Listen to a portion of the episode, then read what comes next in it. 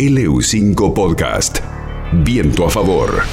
Hola Beto, qué gusto y gracias por compartir con nosotros parte de esta historia de Diego Armando a través de LU5. ¿Cómo estás? ¿Cómo estás? Eh, un gusto. Un saludo para, para vos y para toda la audiencia. Sos nacido en Villa Fiorito, pero hoy vivís aquí en Neuquén. Sí, Rindolfo, yo, yo me crié en Villa Fiorito y estoy hace tres años aproximadamente viviendo acá en Neuquén. Vivo en el barrio nuevo, por cerca entre Laines y Lanín. Claro. Soy entrenador de fútbol infantil y juvenil. Bueno, cuando hablamos de tu propia historia es increíble lo que has andado por el país y por el mundo, ¿no? Sí, yo tuve la suerte, bueno, de haberme criado en Fiorito, bueno, jugué ahí, en la Villa, por Plata, tuve, tuve un pasaje por Lanús y después laburé en el barrio General Paz, en Loma de Zamora, laburé en Lanús de canchero, utilero, en el año 95-96 me trajo el Colorado McAllister al club de él, ahí a Santa Rosa La Pampa, y bueno, ahí laburaba de canchero, utilero y dirigía las categorías más chicas, siempre me dediqué al fútbol infantil. Después en el 2001 eh, tuve una diferencia con el hermano, con Patricio, entonces arranqué con una escuelita en Santa Rosa, empecé con ocho chicos, llegué a tener 208 chicos, eh, fundé un club con todas las infantiles y todas las inferiores, sin querer, se dio algo así. Eh, tuve la suerte de tener varios jugadores que hoy juegan en el fútbol grande, como Juan José, Juan Rodríguez, que juega en Defensa y Justicia, que justamente va a jugar hoy, eh, que jugó en River seis años. Después lo tuve a Eric Jerez, que estuvo en Vélez, que debutó, hoy está en el Orca de España. José Mauri, que jugó en el Milan de Italia y ahora está en Talleres de Córdoba. Y bueno, y otros chicos que pasaron por el recreo y otros chicos que recluté por distintos lugares del país. Tengo un pibe Facundo Melián, que es de Chosmalal, que lo llevé al Boy de Floresta, hoy está en excursionista. A John Ramírez, que lo llevé a Aldo Civi Mar del Plata, hoy se encuentra en su país, en la República Dominicana. Así que tengo ahí mm, varios años en esto. Después, en el 2010, me fui a México un poco a pasear y a conocer, y a la semana estaba laburando. Fui por, tres meses y me quedé cuatro años. Laburé en Celaya, laburé en un club en Monterrey que se llama Banfield de Monterrey. Después dirigí la Universidad Politécnica de Victoria, en Tamaulipas, frontera, eh, frontera con Brosville, donde, bueno, fue toda una experiencia muy linda porque mm, nunca había laburado en una universidad y bueno, me tocó dirigir un muchacho que eran universitarios que no querían ser jugador de fútbol, sino universitario. Entonces hay una- un campeonato allá universitario muy grande en México y se dio la chance y bueno, lo, lo, lo, lo aproveché. Por las vueltas de la vida me volví en el 2015, tuve un tiempo en Buenos Aires, como seis meses, volví después de 20 años y bueno, no conseguía laburo. Allá en Buenos Aires hay más técnico que taxi. Sí, sí, me hizo seguro, muy difícil. había salido del sistema. Bueno, se me dio la posibilidad en el 2015 eh, de laburar en el depo de 25 de mayo, acá en La Pampa, que estaba de técnico del fútbol de Guillamón, el Federal B. Fui ayudante de campo de él, dirigí la reserva, me fundé una escuelita que se llama, bueno, Beto Ramírez. Conocí una chica acá en Neuquén, vine, me casé y vivo acá. Acá laburé en, laburé en Alianza contra el CO, en Independiente de Neuquén y, a partir de este año empecé a laburar en Anielo, donde se han, se han portado muy bien conmigo, con el bloque menor y, la- y con los chicos de la municipalidad. Unas personas excelentes, extraordinarios, toda la gente ahí de la ciudad, muy buena gente, pero bueno, con el tema del COVID estamos Está todo todos parados. detenido.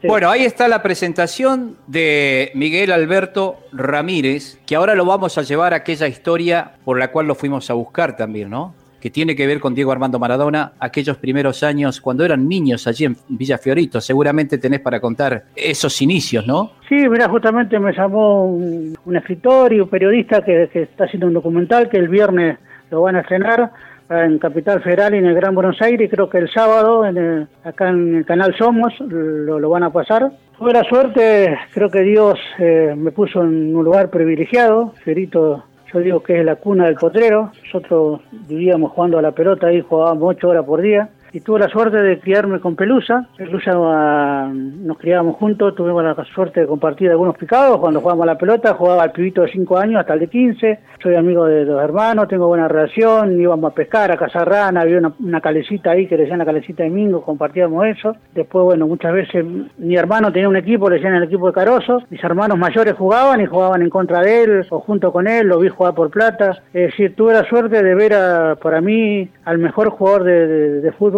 y al mejor jugador de los potreros. Eh, Maradona, Diego, era un malabarista. Ya en aquellos años te impresionaba, ¿no? Y sí, vos fíjate que Pelusa, por ejemplo, mm, nosotros hacíamos lo normal, un chico normal de cualquier, de 8, 9, 10 años, hace 30 o 40 jueguitos con la pelota, bueno, al pie, ¿no? Chico medianamente normal que juega hace entre 20 y 50 jueguitos con el pie. Él lo hacía con el hombro y con la cabeza. Yo hace, imagínate que yo hace más de 30 años que me dedico al fútbol infantil y nunca he visto un chico que haga jueguito con el hombro. No sé si viste uno vos. Claro. Y Él por otro tenía lado, 13 ya años, 14 y jugaba por plata para Estrella Roja jugadores que ese tiempo jugaban en el ascenso y él tenía 13, 14 y los compañeros y los rivales tenían 21, 25, 30 años, ¿entendés? Eh, jugar por plata en Fiorito era muy difícil porque jugaban los mejores, porque era por plata, jugadores que jugaban por ahí en el Porvenir, en Doxú, en, no sé, en Tristán Suárez, en San Telmo, Taller Remedio Escalada, en Lanús, y él jugaba contra esos jugadores, y, aparte jugar por plata, y sin alambrado, y sin policía, no es para cualquiera. ¿Viste? Yo siempre digo, con alambre y con árbitro y con, con, policía somos todos guapos, ¿viste? Ahora cuando te toca jugar de visitante sin policía y sin alambrado se complica. ¿Se llevan edad, este, mucha edad, poca edad? ¿Son de la misma categoría ustedes? No, mira, eh, Pelusa es 60 y yo soy 63, ¿entendés? Yo soy tres años más chicos. Pero ahí en Ferito, imagínate que en ese tiempo Ferito, en los años 70, no sé, entre la, entre la parte de la villa y, y el barrio de Ferito, ponele que éramos, no sé, 20.000 habitantes, hoy hay 50.000. Entonces nos conocíamos todos. En ese tiempo, Fiorito, bueno, sigue siendo un barrio muy humilde, donde por ahí no, no, no, no, no, no tenés agua potable, no tenés cloaca, no tenés muchas comodidades, pero vivíamos jugando a la pelota, ¿me entendés? Cazando rana, o eh, no había la, la, toda la tecnología y todo eso que hay ahora, aparte no la teníamos. Solo teníamos una zapatilla y una pelota, ¿entendés? Teníamos poca plata en el bolsillo, pero mucho fútbol. ¿Sabe por qué le preguntaba? Porque está bueno este dato que está dando. Usted, este, inclusive siendo más chico, ya él despertaba este, la admiración, el, suspiro de un montón de chicos de su misma edad y más chicos todavía, era ídolo desde chiquitito. Eh, sí, justamente nosotros en ese tiempo, bueno, no sé la edad tuya, pero ese tiempo había un programa que se pasaba los domingos que se llamaba de Mancera, un programa que era de Mancera, pasaba creo que los sábados los domingos. Y bueno, y él fue al programa y lo vimos por la tele, imagínate lo que era ver un chico de Fiorito, ese tiempo en la tele, él tenía, no, recuerdo, 9, 10 años, y nosotros lo veíamos por la tele con mis hermanos y mi mamá, y era como que un pibe hoy, no sé, por decirte, de un barrio acá, no sé, de, Añelo, vaya a hacer jueguito en, en el programa de Tinelli. Pues sí, ¿qué pasa? De ese programa son las declaraciones esa del sueño de, Maradona de, jugar para la selección y ganar un mundial. Él pues. fue antes, fue, con 9, 10 años ahí. Entonces nosotros ya lo veíamos en la tele, aparte, vos lo veías, íbamos a patear ahí a la canchita y vos lo veías que él era un malabarista, ya te digo, hacía cosas increíbles. Y que nosotros, y había vive ahí que jugaban muy bien. En Fiorito hay jugadores que yo vi, tuve la suerte de verlo, por ejemplo, el Chirole de Asalde. Yo era chico y lo veía jugar, el Chirole de Asalde fue botín de oro en Portugal. Eh, Eugenio Morel Bogado, un paraguayo que jugó en la selección de Paraguay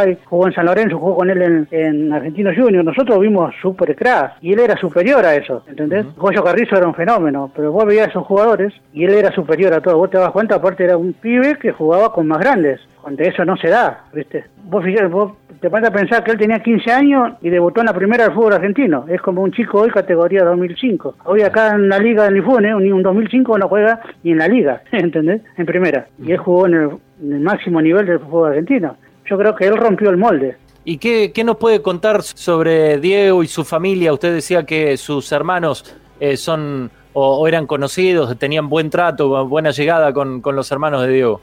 Sí, yo conozco a toda la familia, conocemos al papá, porque papá aparte hacía equipo y jugaba, mis hermanos eran amigos de ellos, mi hermano el Elvio y mi otro hermano que más que hacía equipo, Juan Carlos, que le decían Caroso. La conozco a Ana, la hermana mayor, a, la Cali, a todas las hermanas, además. Ayer hablé con Lalo por teléfono con Hugo, creo que se fue a Estados Unidos o Japón, y hace como 25 o 30 años que no sé nada de él. Con Lalo estuve, está laburando en la infantiles de Independiente de Avellaneda, y el año pasado en diciembre estuve con él. Es una familia normal, tuvo la suerte y que Dios le puso un don del juego del mejor jugador del mundo. Una vez me acuerdo que le preguntaban a Lalo en un reportaje que, de una radio que yo estaba con él y le, le dijeron, ¿qué es el, el amigo, el hermano Maradona? Y él le dijo tener una mochila de televisor en la espalda. Y nos reíamos todos.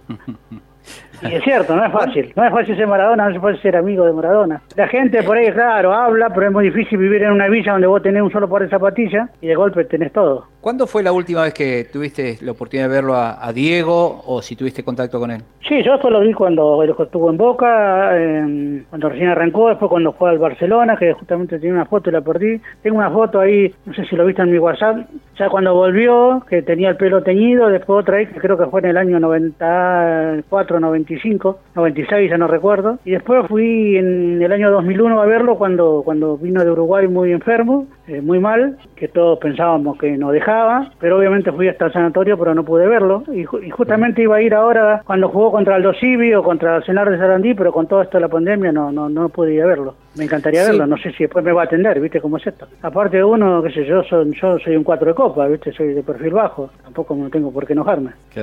Bueno, lo, lo digo, lo decía ahí en el documental, yo lo conocía a Pelusa, yo a Maradona lo conozco por la tele. Qué buena definición.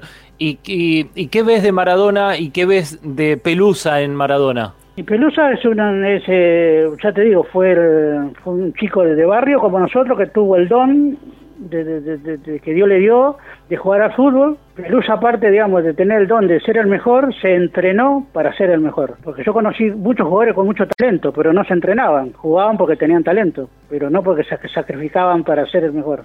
Pelusa se entrenó para ser el mejor. Él se entrenó para salir de Fiorito. Eh, bueno, ahí lo dice él. El sueño de él era jugar mundial y todo eso. Eso se lo hizo un vecino cuando ya tenía como 12 o 13 años. Entonces él tuvo la suerte de cumplir ese sueño, pero obviamente con trabajo, con humildad, con, entrenando. Él no faltaba un entrenamiento. Después jugaba la pelota todo el día, jugábamos todo el día la pelota. Yo le digo a los chicos de hoy, yo tengo una escuelita de fútbol, hoy los chicos que iban un cono, nosotros que jugábamos un rival. Nosotros jugábamos ocho horas por día, los chicos ahora juegan ocho horas por semana. Entonces ni en pedo va a salir un Maradona nuevo. Los chicos no juegan al fútbol, no juegan al fútbol, uh, las canchas están vacías, yo me quiero morir. Nosotros en Fiorito, era una Navidad, lo cuento siempre, eran las 2, 3 de la mañana y bueno, todo el mundo brindaba, bailaba y nosotros estábamos jugando un campeonato de penales. En el único lugar del mundo que una Navidad, para Navidad, se puede jugar a la pelota en Fiorito. qué pasión, qué pasión, Juan Manuel. La pasión me llevó a hacer, de mi pasión sirvió para hacer una profesión, porque yo de una forma o de otra eh, vivo del fútbol. Obviamente me hubiera gustado ser un jugador de, primera de la selección, como todo, todo el mundo que tiene sueño, o dirigir a otro nivel, pero bueno, eh, me tocó esto y mm, también lo disfruto. Es verdad. Eh, Beto, agradecerte mucho